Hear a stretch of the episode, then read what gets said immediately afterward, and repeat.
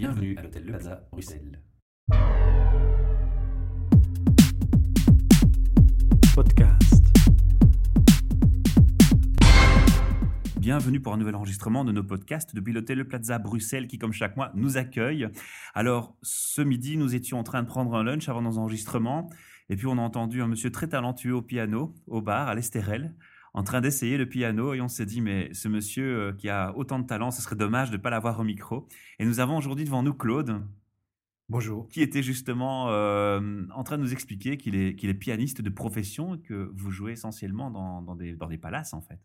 Bah, depuis 91, oui, ça a été une histoire un peu bizarre. Moi, je suis arrivé à Paris en 68. où Il se passait des choses. Euh, je jouais à l'époque dans un endroit qui s'appelait le Pillbox Taverne au coin de la rue des Écoles. Mais moi, j'étais venu pour chanter, pour mes chansons, et je ne Mhm. savais pas du tout que- qu'il se passait quelque chose. Donc, je traversais des barricades le soir pour aller jouer. Et puis, euh, bon, j'ai fait tous les cabarets de Paris. euh, j'ai travaillé, euh, j'en parlais dernièrement, il n'y a pas très longtemps, avec Michel Sardou. On a commencé à l'écluse ensemble et tout. Enfin bon, on a, je faisais tous les circuits. Après, je suis passé de l'autre côté de la barrière. J'ai travaillé avec Jean-Paul Carra. Je me suis occupé de, en tant qu'assistant de production de, de l'opération L'Oiseau et l'Enfant avec Marie-Myriam. Euh, ça m'a appris beaucoup de choses parce que c'est dans un métier, c'est bien de connaître l'envers du décor. Et je me suis mis donc à écrire un peu des choses. Après, je suis devenu pianiste, accompagnateur. J'ai accompagné Catherine Ribeiro pendant, dans un récital Pierre pendant un an. 12 ans avec une comédienne chanteuse, Jacqueline Dano, Mhm. qui avait été la créatrice du cabaret de Savary à Paris, à Mogador. J'ai fait 12 ans avec elle, euh, du tour du monde. euh, et puis, euh, un jour, quelqu'un m'a dit Tiens, je cherche un pianiste euh, au Hall, dans un restaurant. J'avais jamais fait ça de ma vie. Et, et je, donc, je suis allé jouer, mais comme j'avais pas de répertoire à l'époque de piano-bar, moi j'étais surtout compositeur, j'écrivais mes, des chansons.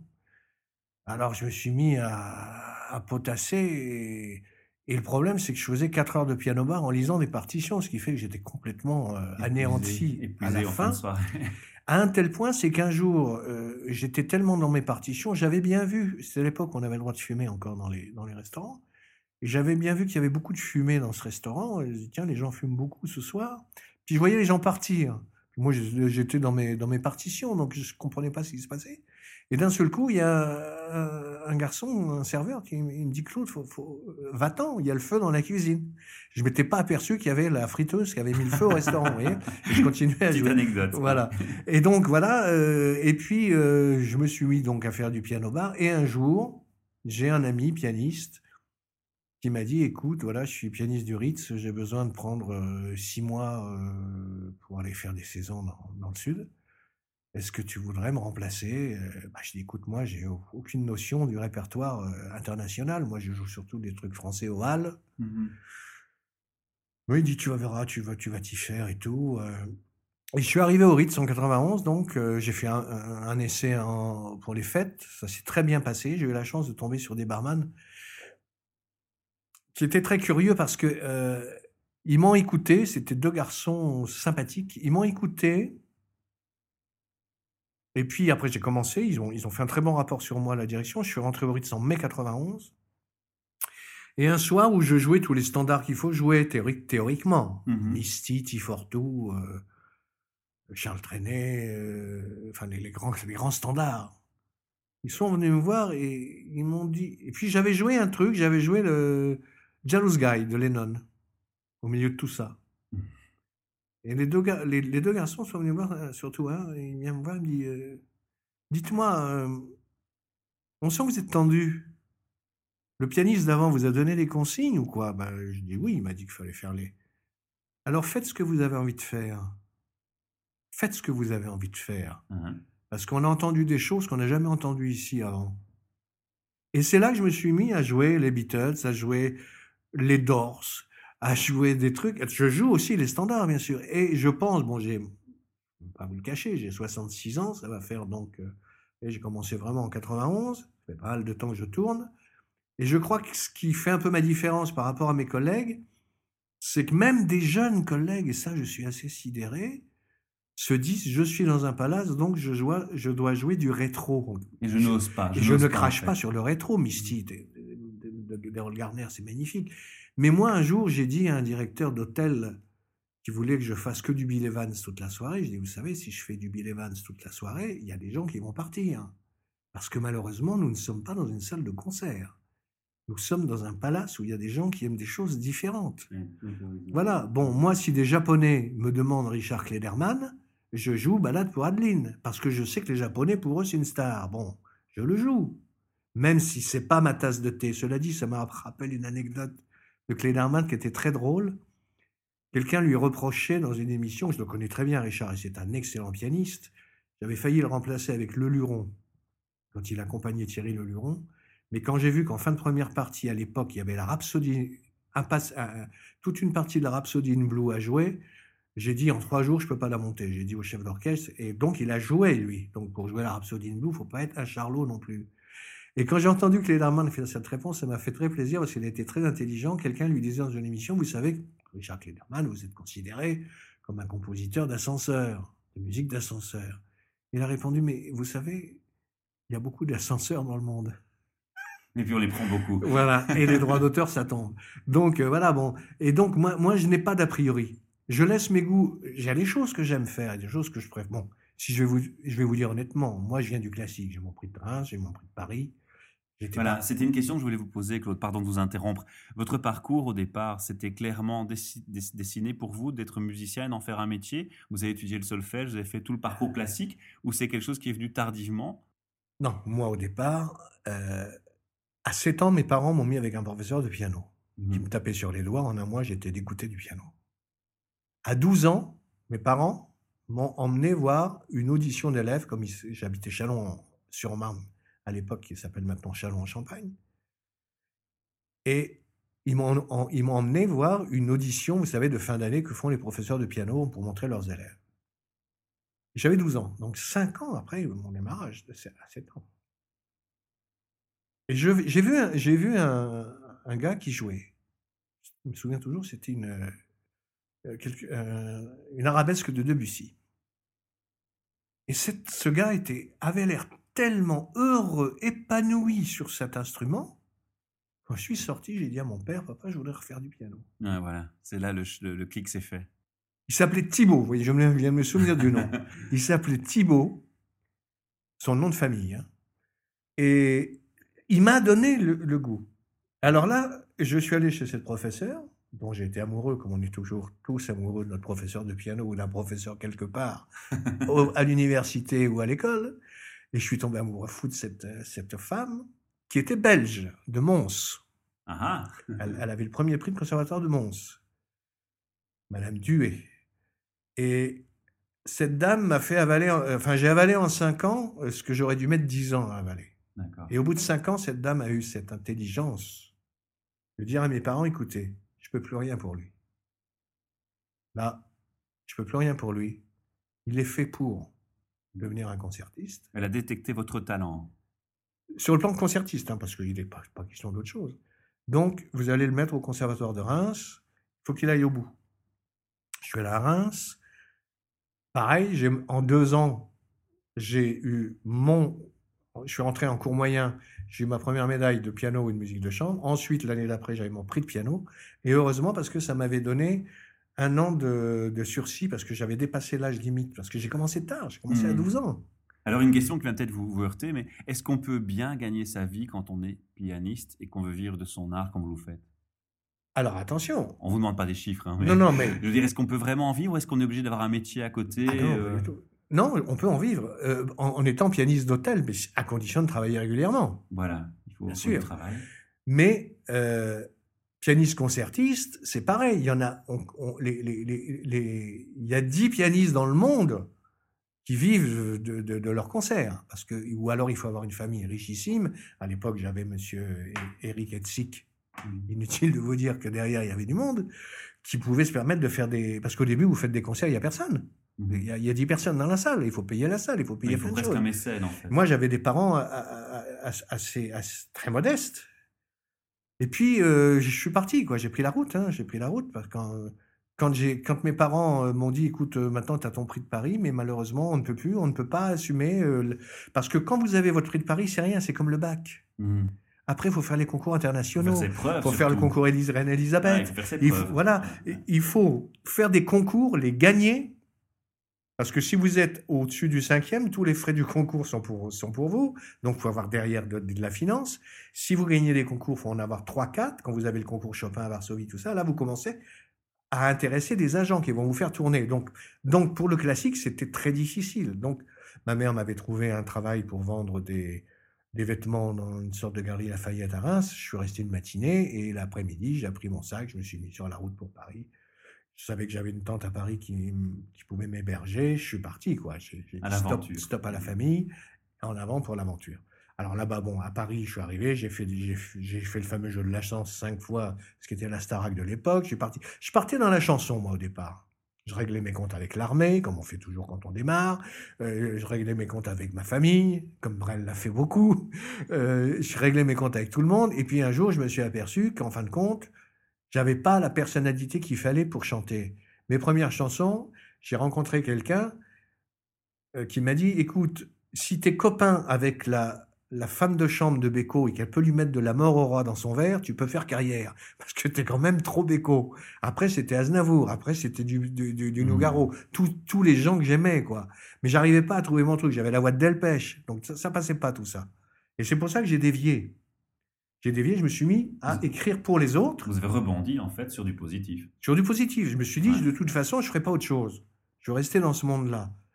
Et c'est après, donc, en 91, que là, j'ai vraiment pris, pris le- la, la, la voie du piano-bar. Alors, le piano-bar, je suis rentré au Ritz, j'ai fait 7 ans, j'ai pris en CDI.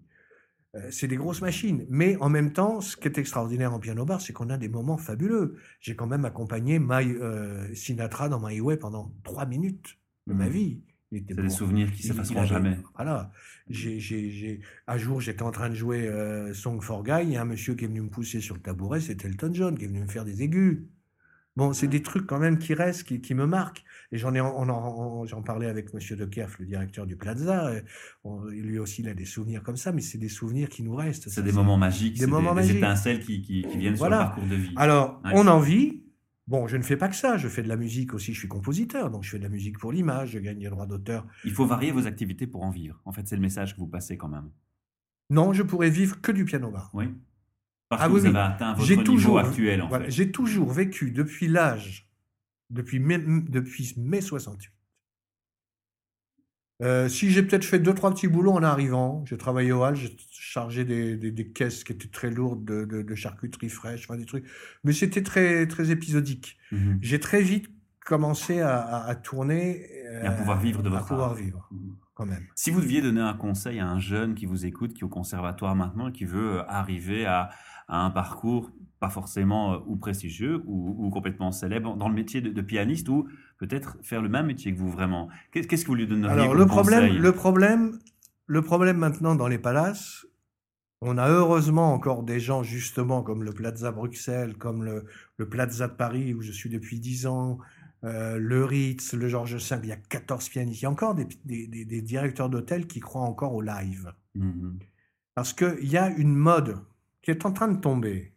On a une dame dont je ne citerai pas le nom à Paris qui nous fait beaucoup de mal parce qu'elle arrive à convaincre certains hôtels de, de luxe en disant le piano bar c'est ringard, faut mettre des disques lounge, CD lounge. Mais j'ai dit un jour à un directeur d'hôtel, vous savez, un client, il peut pas parler avec un CD. Mhm. Parce que moi, par exemple, quand je suis dans les palaces, ou quand- notamment au Ritz, où je suis resté 7 ans quand même, On peut vous interpeller. La preuve, on a échangé moi- quelques paroles. C'est ce qui bien- vous a amené aujourd'hui au Voilà. micro. Et moi, j'avais des clients, même des américaines esselées et tout. Si elles passaient au Ritz et que j'étais pas là, elles étaient complètement désemparées parce qu'elles me, des fois, elles, me- elles passaient plus de temps à me parler, mais elles elles m'écoutaient même pas. Je restais un quart d'heure, 20 minutes avec elles, elles me racontaient leur vie. Mhm. J'étais leur psy. Et un CD peut pas être un psy. Non. Il peut faire du bien, mais pas être un psy.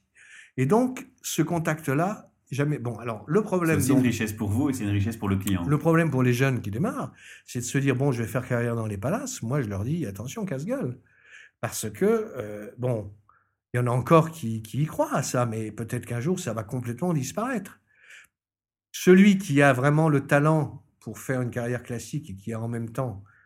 Maintenant, ça s'est quand même démocratisé le classique. À une époque, il fallait vraiment avoir des grosses familles derrière pour pouvoir. Maintenant, on peut faire des choses. parce que je ne vous cacherai pas quand même que malgré tout ce que je fais et que je vive de la musique, mon grand regret, c'est de ne pas avoir été concertiste. Mm. C'était ma vie. Mm. Mais les jeunes ont, ont toute leur chance. S'ils vous suivent quelques conseils, ils peuvent vraiment. Et beaucoup Ils de peuvent, travail, alors évidemment, beaucoup de surtout travail ce, que, tout. surtout ce que je peux leur dire, Ouais. dites-vous bien que si vous êtes dans un palace, n'ayez pas peur de jouer des choses anglo-saxonnes, parce qu'il faut se dire que les- le- la clientèle des palaces a beaucoup changé. Moi, quand j'ai commencé même au Ritz en 91, c'est vrai qu'il y avait des gens qui me demandaient beaucoup Sinatra, des choses comme ça. Mais après, les Golden Boys, ils ont quel âge? Ils ont 35-40 ans. Mhm. Leur Sinatra, c'est les Beatles. Voilà. ouais. Ou c'est, vous voyez, c'est, ou c'est plus proche, ou c'est Bowie. C'est là il faut avoir l'intelligence de Il faut suivre toucher le tout. flux de bon, alors la évidemment, au, fur et à mesure qu'on travaille, on sait ce qu'il faut jouer à qui. Ah. Et ce qui, euh, euh, je sais ce qu'il faut jouer à la clientèle du Qatar, je sais ce qu'il faut jouer aux Japonais, je sais ce qu'il faut jouer aux Allemands, je sais ce qu'il ne faut pas jouer aux Russes. quelques trucs, Alors par quelques exemple, bon, la, la- la clientèle arabe, Ouais. il y a un morceau, si vous leur jouez ça, ils sont aux anges. Alors quand je dis qu'ils sont aux anges, ça veut dire, souvent, ils lâchent des tips, des Ah. pourboires très élevés. Ah, Parce que c'est ça aussi l'avantage des palaces, c'est qu'on est face à une clientèle aisée. ah, Quand elle aime un morceau, quelquefois, ça, peut être très généreux. Bon, bon, Et donc, la clientèle arabe, vous leur jouez Aaron, euh, ils vont pas vous demander le concerto d'Aaron ils vont dire Please, mon amour. Alors la première fois qu'un prince m'a dit ça Ritz, j'ai cru qu'il me faisait une déclaration. il est venu au piano et il a dit Mon amour. Sur le moment, j'ai pas compris. Ah voilà, il m'a fredonné. Ah, j'ai- c'est le fameux concerto La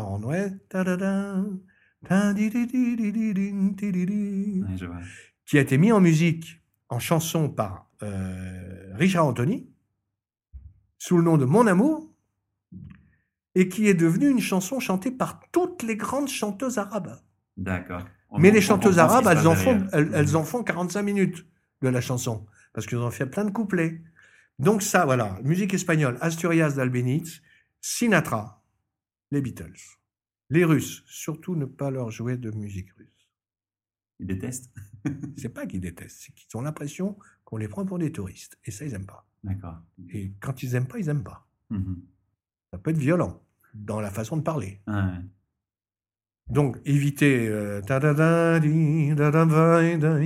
non, non, non, surtout pas russe. Les Beatles. Pourquoi les Beatles? Parce que quand il y avait le mur, quand il y avait le communisme pur et dur, les Beatles étaient vendus sous le manteau. Ils étaient interdits. C'est pour ça qu'ils avaient écrit Back in USSR. Nous reviendrons en Russie. Ils avaient été virés de Russie. Et pour les Russes, ils, on les, ils, ils les, ils se revendaient les, les disques des Beatles sous le manteau.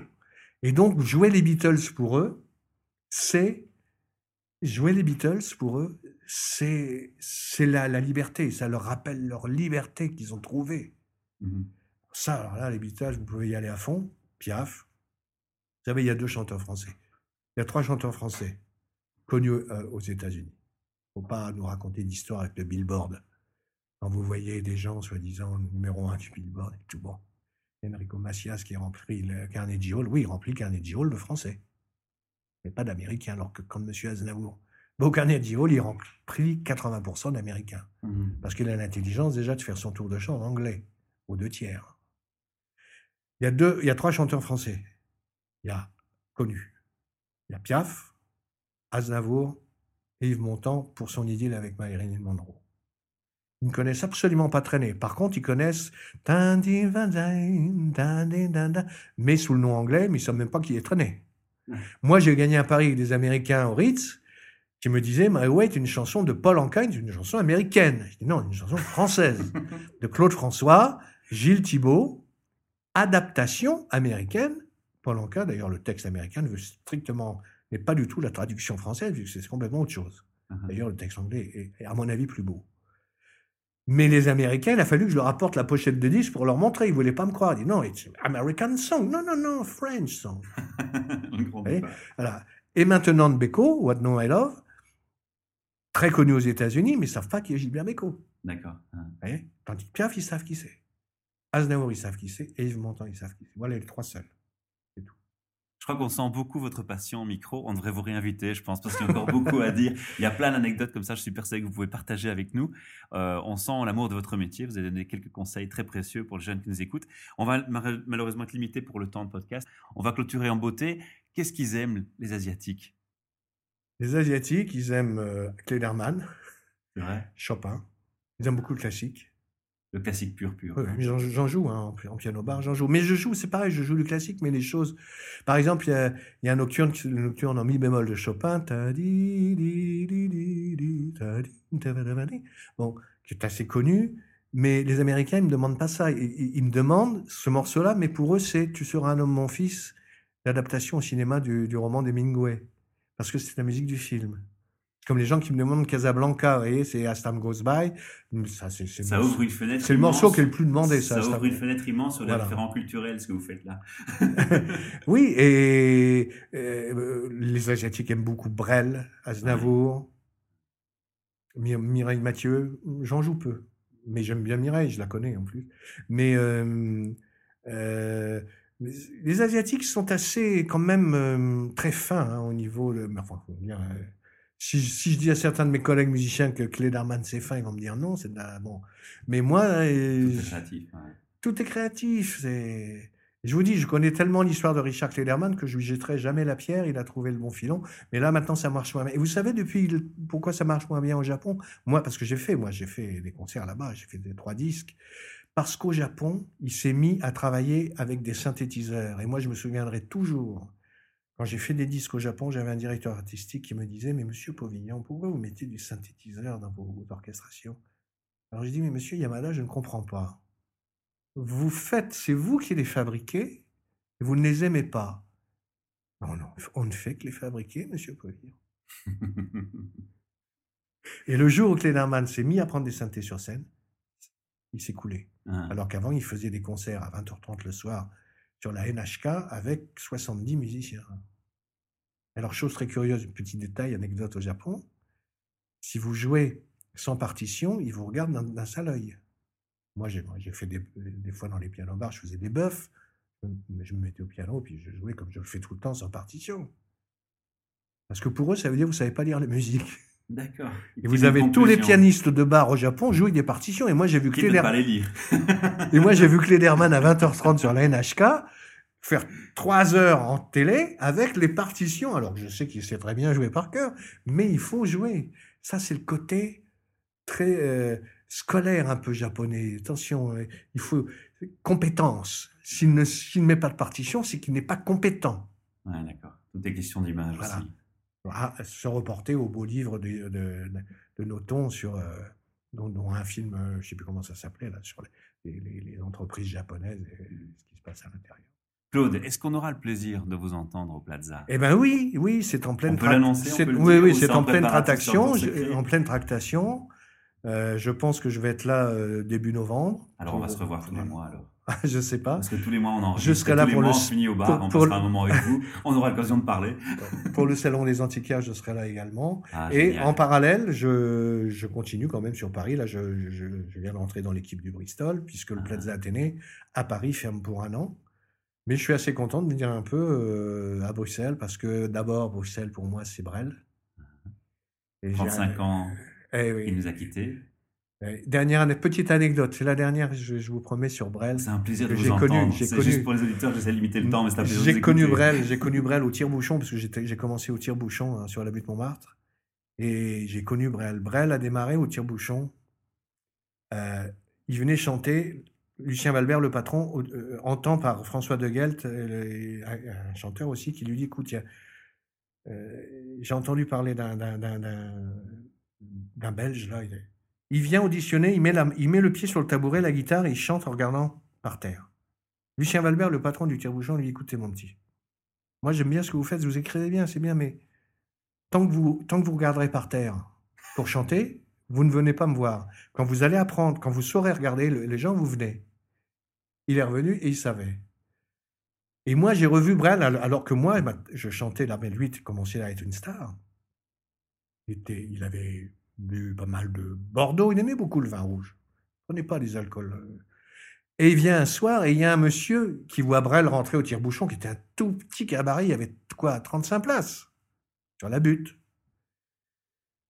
Et il voit Brel arriver, titubant et tout. Et je vois le monsieur aller prendre les mains de Brel, se mettre presque à genoux en disant Monsieur Brel, qu'est-ce que je suis ému de vous voir, vous avez écrit la plus grande chanson d'amour du monde, ne me quitte pas. Et je vois Brel se mettre dans une colère. Comment, espèce de couillon, peux-tu penser que j'ai écrit une chanson d'amour?